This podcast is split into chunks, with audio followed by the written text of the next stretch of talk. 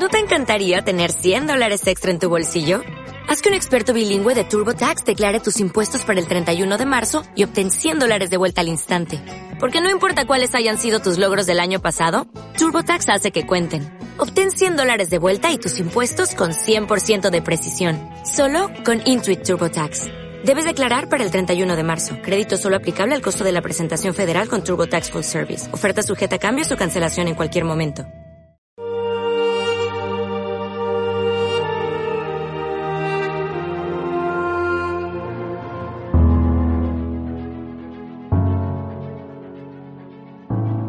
Jesús propuso esta otra parábola a la gente.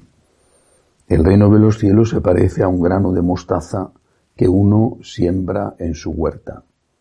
Aunque es el más pequeño de las semillas, cuando crece es más alto que las hortalizas.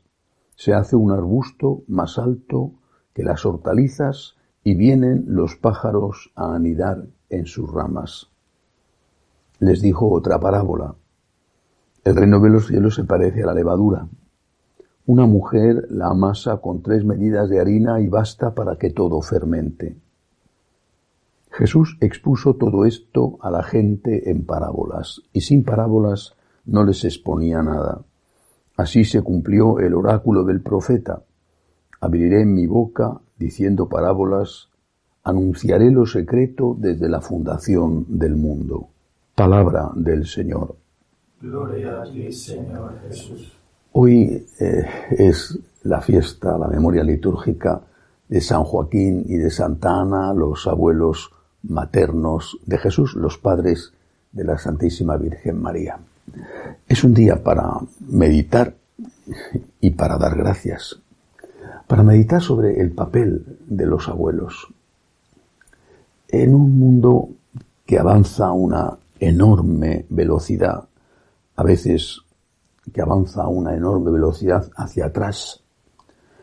Los abuelos, las personas mayores en general, porque a veces no tienen nietos y no por culpa suya, los mayores tienden a ser descartados, material inútil, material de desecho.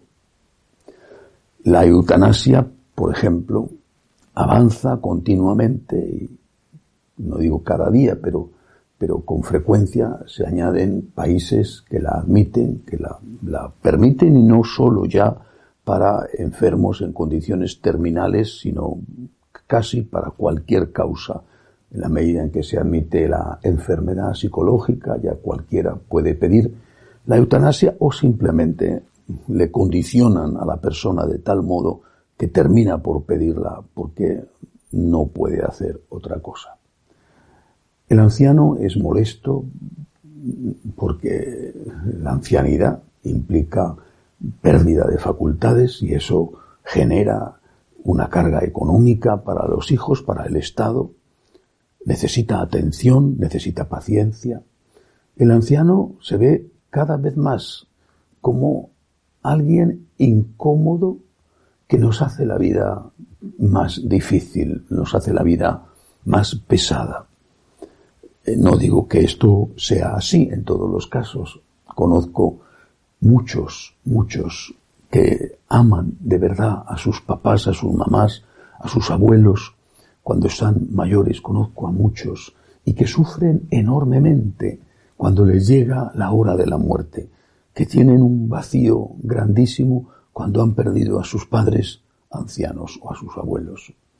Pero la sociedad en general no valora a los mayores. Repito, los considera material de desecho, los considera descartados y descartables. Cada vez esto va a ir a más.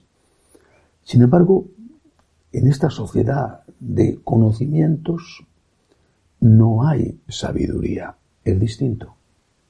Yo puedo saber todo lo que se puede saber, y no lo sé, no hablo de mí, sobre WhatsApp, sobre Facebook, sobre Telegram, sobre...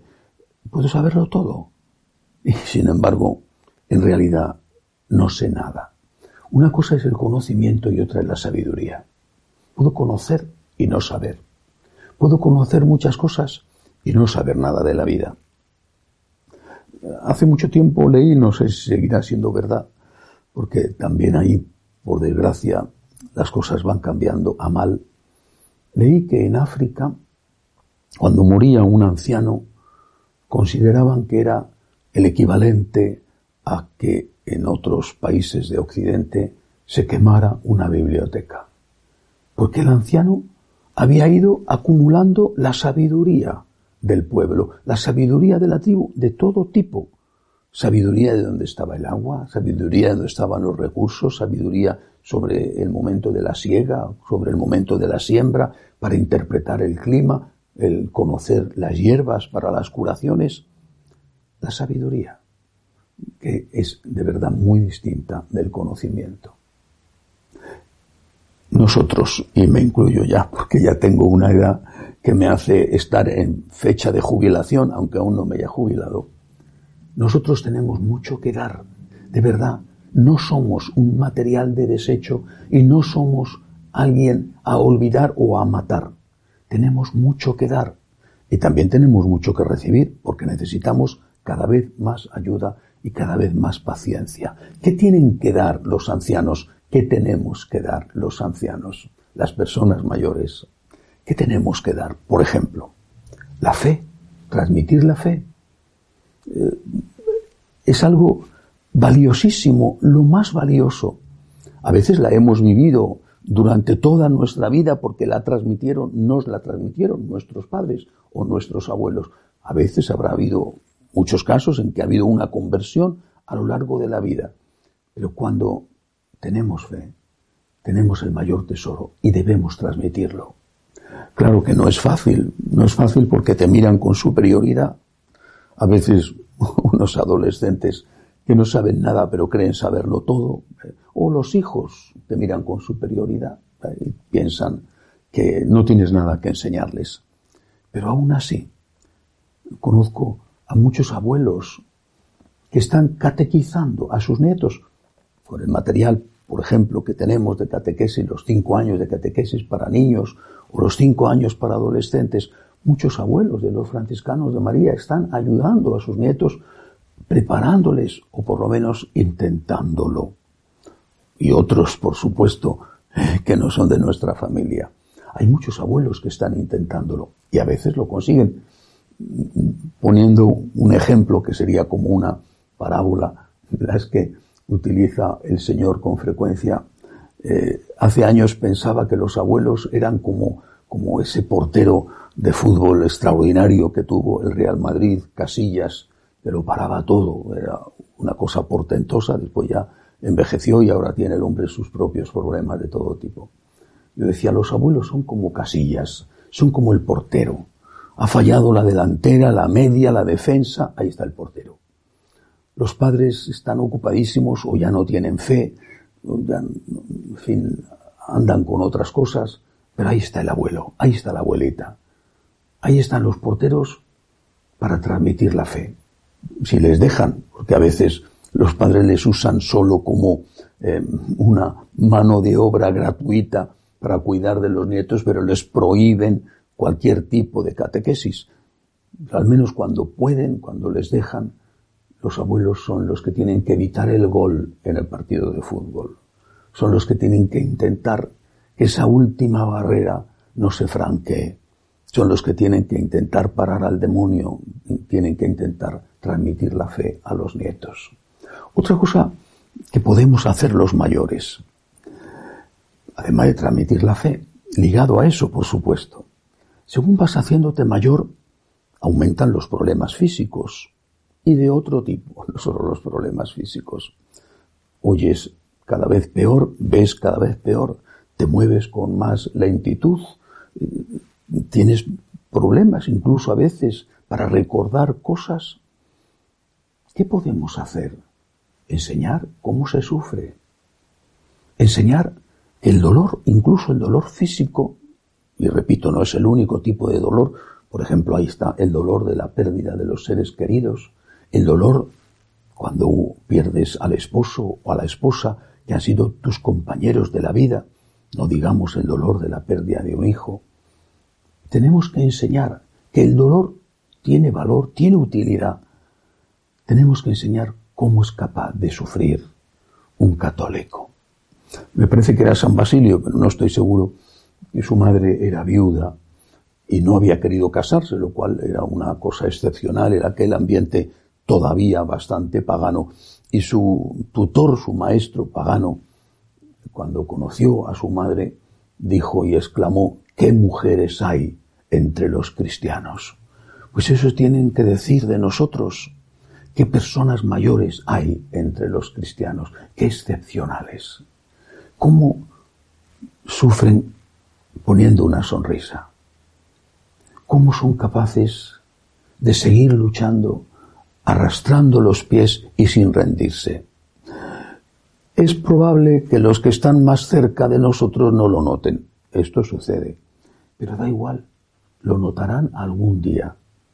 Y algún día, cuando ellos tengan su problema de cáncer o de próstata o de lo que sea, o de artritis, o de que la rodilla no le funciona, cuando ellas tengan sus problemas, quizá, quizá entonces recuerden, mi abuelo, mi abuela, mi papá, mi mamá, pasaron por situaciones dificilísimas, económicas, de pérdidas de hijos, por situaciones de crisis familiares, o por situaciones de enfermedad.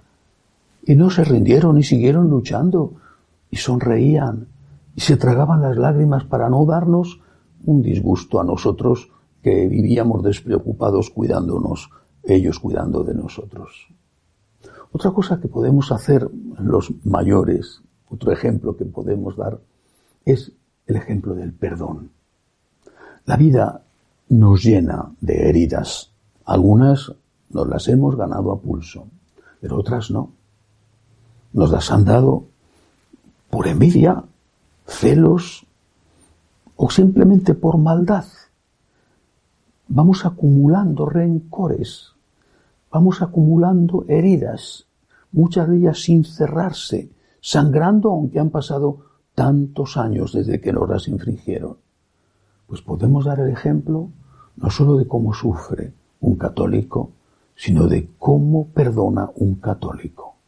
Es un ejemplo importantísimo, porque con frecuencia vemos las familias divididas, enfrentadas, los hermanos que no se hablan, a veces por una miseria, un pedazo insignificante de nada, una herencia que no vale para nada y que sin embargo sirve para ajustar viejas cuentas y para que los hermanos saquen a flote el rencor profundo que se tenían.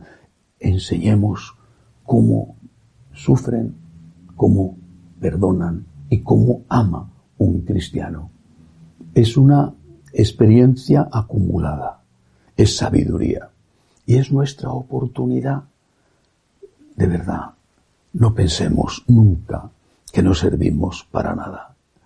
Recuerdo haber leído un libro hace muchos años sobre eh, lo que hicieron en el arte, en la literatura, en la ciencia, las personas ancianas. Se llamaba la tercera edad una buena edad.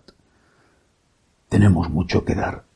Y tenemos también con humildad que recibir y que pedir ayuda y no sentirnos mal cuando eh, nos convertimos en personas dependientes, en personas torpes, al contrario, agradecer todo eso y poder ofrecer a los que nos ayudan esa sabiduría acumulada que no se adquiere más que con los años.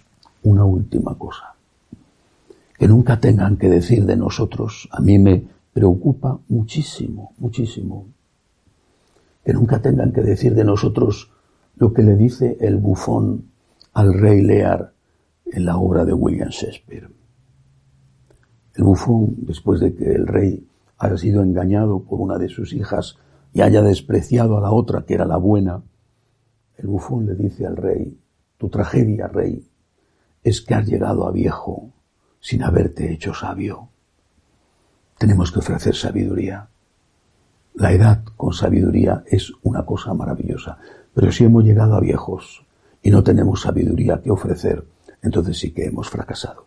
Que así sea.